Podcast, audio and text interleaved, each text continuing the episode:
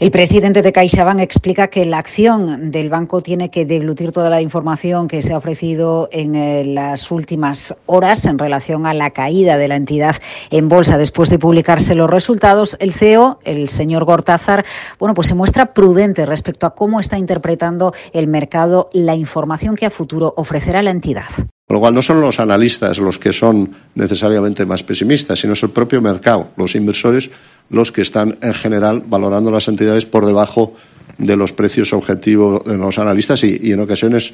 eh, muy por debajo, ¿no? Y tiene que ver más con cuál es el coste de capital